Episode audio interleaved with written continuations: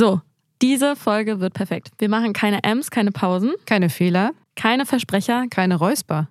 gar nichts. Es wird komplett perfekt. Oder Fanny? Ich glaube, ihr hört da draußen schon, das Projekt ist zum Scheitern verurteilt.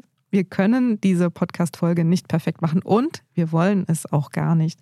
Wir möchten heute mit euch darüber sprechen, warum Perfektionismus langfristig keine so gute Idee ist und welcher psychologische Effekt euch dabei helfen kann, aus dieser Perfektionismus-Spirale rauszukommen.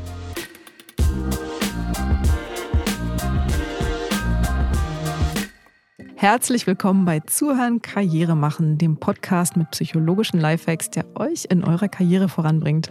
Ich bin Fanny Jimenez, ich bin Psychologin und Journalistin bei Business Insider und bei mir ist heute Hendrikje Rodnik, Karriereredakteurin bei Business Insider. Hi Henny. Hi Fanny. Ich muss ja sagen, das Intro war wahrscheinlich gerade nicht ganz so sympathisch. Aber vielleicht haben sich ja die ein oder anderen da wiedergefunden von euch. Ich persönlich neige auch manchmal zu Perfektionismus, dass ich denke, es muss wirklich komplett perfekt sein, bevor ich irgendwas abgebe oder so. Ich mag nicht gerne halbe Sachen machen. Und ja, ich kann mir vorstellen, dass das ganz schön viele Leute auch betrifft. Das ist ja auch echt belastend. Ja, ihr habt schon gemerkt an unserem Intro, glaube ich, es wird ganz schnell sehr unentspannt, wenn man alles perfektionistisch abliefern will und machen will. Also diese hohen Standards, diese hohen Ziele, diese hohe Erwartungshaltung an sich selbst blockiert ja geradezu, dass man etwas gut und mit Freude und mit Kreativität erledigen kann. Und seien wir auch mal ehrlich, komplett perfekt gibt's ja auch eigentlich gar nicht. Also irgendwas ist ja immer und ich finde, das meiste muss ja nicht irgendwie perfekt sein. Also es gibt ja immer was, was man noch besser, noch schneller, noch toller machen könnte. Aber ich glaube, das ist ja auch so ein Faktor, der da eine Rolle spielt. Ne? Es muss ja auch gar nicht alles perfekt sein. Ja, die Frage ist, ob etwas überhaupt ganz perfekt sein kann, weil das Interessante finde ich immer, wenn man über Perfektionismus spricht, die Frage ist ja, wer legt denn fest, was perfekt ist? Gut, in einem Mathe-Test, wenn es 100 Punkte zu erreichen gibt und man erreicht die, dann ist das wohl ein perfektes Ergebnis. Aber die meisten Situationen im Leben und gerade im Job sind ja in der Regel nicht so aufgebaut, dass man genau weiß, hier ist das perfekte Ergebnis. Perfektion ist ja auch für jeden etwas anderes. Und ich glaube, gerade deswegen ist es wichtig, zu versuchen, seine Arbeit mit Freude zu machen, mit Spaß zu machen, mit Kreativität zu machen. Natürlich auch versuchen, sie gut zu machen, aber eben nicht mit diesem Denken dahinter, dass man nur abliefern kann, was perfekt ist. Dann verrat uns doch mal, welchen psychologischen Trick wir dabei nutzen können, um genau das so ein bisschen loszuwerden, diesen Gedanken. Ja, ich würde dafür gerne den Pratfall-Effekt nutzen. Der hilft euch jetzt, Spoiler vorab, nicht dabei, konkret euer perfektionistisches Verhalten abzulegen. Dazu können wir vielleicht am Schluss aber noch ein paar Tipps geben. Aber der Pratfall-Effekt hilft dabei, im Mindset, in euren Gedanken einmal zu verankern, warum es nicht nur unmöglich ist, perfekte Sachen abzuliefern, sondern warum es euch auch schadet, dieser Perfektionismus. Und zwar nicht nur für eure eigene Arbeitsmoral, Arbeitseinstellung, für die Produktivität, sondern auch dafür, wie ihr wahrgenommen werdet. Denn Perfektionismus macht leider unsympathisch. Interessant, von dem Effekt habe ich, glaube ich, noch gar nicht so viel gehört. Wo kommt der denn her? Der ist auch noch nicht so bekannt, zumindest nicht im deutschsprachigen Raum. Entdeckt hat ihn der US-amerikanische Psychologe Elliot Aronson von der University of California und zwar schon 1966. Das ist also kein ganz neuer Versuch. Ich würde ihn aber gern einmal kurz erzählen, wie er den aufgebaut hat. Und zwar hat sich Aronson zwei Gruppen von Versuchspersonen genommen und den Tonbänder vorgespielt, wo ganz schwierige Quizfragen drauf waren und Menschen, die diese schweren Quizfragen beantwortet haben. Und bei einer dieser beiden Gruppen war während der Beantwortung der Quizfragen auch zu hören, dass die Versuchspersonen eine Kaffeetasse umschmeißen. Also das heißt, die haben quasi einen vermeintlichen Fehler gemacht oder haben da halt irgendwie, man hat gemerkt, okay, das sind immer noch Menschen und die sind nicht perfekt, können nicht diese ganzen schweren Fragen beantworten, Mhm. sondern sind vielleicht auch nervös oder so. Ja, genau. Es war also ein kleines Missgeschick, das ja eigentlich in überhaupt keiner ähm, Beziehung stand zu der Aufgabe, die Quizfragen zu beantworten. Was den Aronson jetzt aber interessiert hat, war, wie nehmen denn andere, die sich diese Tonbänder anhören, die Menschen wahr? Und interessant war dabei, dass es davon abhing, wie viele Quizfragen richtig beantwortet worden waren. Bei den Menschen, die nur ungefähr 30 Prozent dieser schwierigen Fragen gut beantwortet haben oder richtig beantwortet haben, haben die Zuhörer gesagt, oh, pff, das ist ja unsympathisch, dieser Typ oder diese Frau, weil derjenige als nicht kompetent wahrgenommen wurde. Also wenn die Kaffeetasse auch dann umgeschmissen wurde. Ja.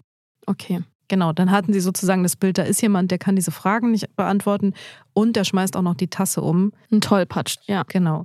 Bei den Probanden aber, die sehr viele Quizfragen richtig beantwortet haben, nämlich um die 92 Prozent, war der Effekt genau andersrum. Wenn denen die Kaffeetasse umgefallen ist, haben die Zuhörer gesagt, das ist so ein sympathischer Kerl oder so eine sympathische Frau. Und es hing damit zusammen, dass diese Menschen eben sehr gut waren, aber nicht perfekt. Und dieses Nicht-Perfekte kam durch die umgestoßene Kaffeetasse. Okay, und jetzt nur, weil du es noch angesprochen hast, dass es auch noch eine andere Gruppe gab. Was war mit der? Ach so, das war die Kontrollgruppe. Das machen Psychologen ja immer, wenn sie solche Experimente aufsetzen, dass sozusagen eine Gruppe gar nichts passiert oder keine Intervention hat, einfach um gut vergleichen zu können, was tatsächlich der Effekt ist.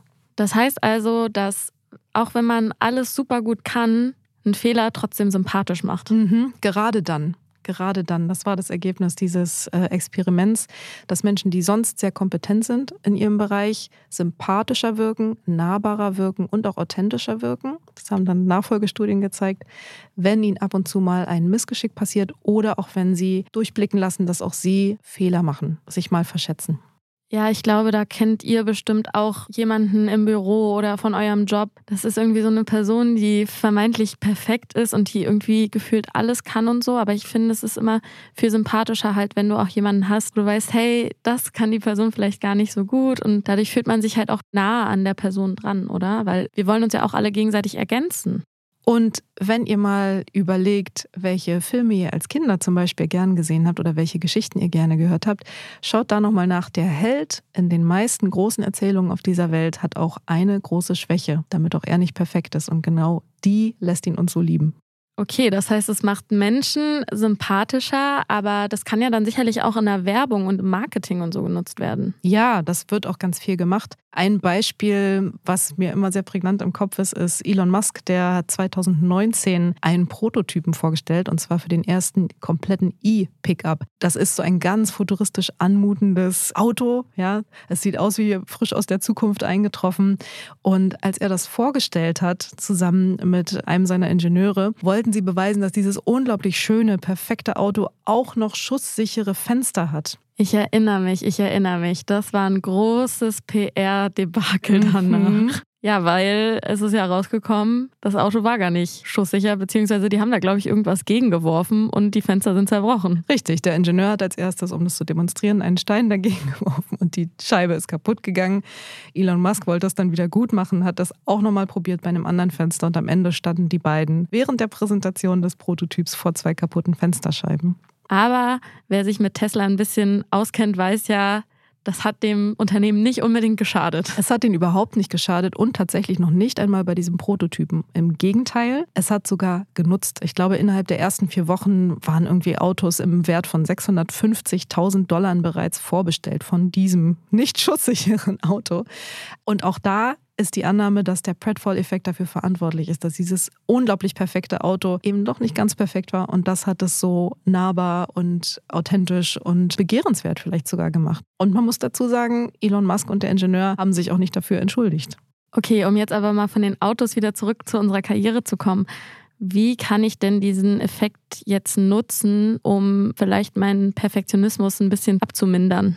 Zum einen, glaube ich, hilft es für das Mindset. Das heißt, wenn ihr dazu tendiert, diese perfektionistischen, hohen Ansprüche an euch zu haben, ist der erste Schritt, euch dabei zu ertappen. Und mir war das Beispiel so wichtig von diesem äh, Pickup von Elon Musk, weil es so schön bildlich ist. Also, wenn ihr euch das nächste Mal erwischt, denkt an diesen Pickup und denkt daran, dass die eingeschmissenen Fensterscheiben auch bei euch kein großes Problem verursachen werden und euch vielleicht sogar nutzen. Ich glaube, das ist der erste wichtigste Schritt. Und der zweite? Der zweite ist, für eingefleischte Perfektionisten tatsächlich üben, Fehler zu machen. Also genau diese kleinen Missgeschicke zu begehen, sage ich jetzt mal. Also vorsätzlich Fehler zu machen. Das ist tatsächlich auch, was Psychologen in der Therapie machen, wenn Menschen zu ihnen kommen, die extrem leiden unter Perfektionismus. Ein schönes Beispiel dafür wäre ein Student, der nur dann mit sich zufrieden ist, wenn er das beste Klausurergebnis der ganzen Studiegruppe erreicht. Das ist ja so ein typisches Beispiel für Perfektionismus. Was Psychotherapeuten mit dem üben würden, wäre, dass er absichtlich Fehler einbaut. Was unglaublich schwer ist für Menschen, die zum Perfektionismus neigen. Sie würden es auf verschiedenen Wegen probieren. Sie würden es erst gedanklich durchspielen. könnt ihr ja auch mal machen. Und würden dann tatsächlich dazu übergehen, dass er in der nächsten Klausur beispielsweise absichtlich eine Frage falsch beantwortet oder aber sie gar nicht beantwortet, also vorsätzlich einen Fehler macht und dann aushält, wie das Ergebnis ist. Und das Ergebnis wird ja wahrscheinlich sein, dass es immer noch ein ziemlich, ziemlich gutes Ergebnis ist. Das wird das Ergebnis sein und vielleicht sogar, dass die anderen Leute aus der Studiegruppe mit dem Menschen dann auch mal einen Kaffee trinken wollen, weil er ihnen auf einmal sympathisch ist. Okay, das bedeutet, lasst Fehler zu, vielleicht antizipiert diese Fehler auch, wenn ihr zu Perfektionismus neigt und versucht das nächste Mal, wenn ihr euch bei dem Gedanken erwischt, ich muss jetzt das perfekt machen, das muss ich jetzt super schnell und toll hinbekommen. Denkt immer an das Auto von Elon Musk. So ist das, genau. Wir würden uns freuen, von euch zu hören, ob das klappt. Wir würden uns auch sehr freuen, wenn ihr die Folge jemandem empfiehlt, der vielleicht zum Perfektionismus neigt und dem ihr da gerne mal einen kleinen Hinweis geben würdet. Und um euch zu beweisen, dass wir uns an unsere eigenen Ratschläge auch halten, bekommt ihr jetzt noch ein paar Outtakes aus dieser Folge zu hören, damit ihr seht, dass auch bei uns nicht alles perfekt abläuft. Die perfekte Ansage. Jetzt kommt die perfekte Intro. Okay, dann frage ich mal, wo kommt. Nee, was frage ich mal? Ja, natürlich frage ich was. Wow. Soll ich das nochmal machen? Mit dem Stolper drin? Okay. Was ihr machen könnt, um. Äh, nee, warte, das wird zu lang. Wir versprechen uns nicht. Da fängt schon an. War unperfekt, na gut. Und für uns geht es jetzt erstmal in die wohlverdiente Sommerpause. Vielen, vielen Dank, dass ihr die erste Staffel dabei wart. Damit ihr auch nicht verpasst, wenn wir wieder da sind, solltet ihr unbedingt unseren Podcast abonnieren. Und natürlich freuen wir uns auch super über eine gute Bewertung. Lasst auch gerne Feedback da. Vielleicht fallen euch ja noch ein paar Themen ein, über die wir unbedingt sprechen sollten. Schreibt da einfach eine Mail an podcast.businessinsider.de.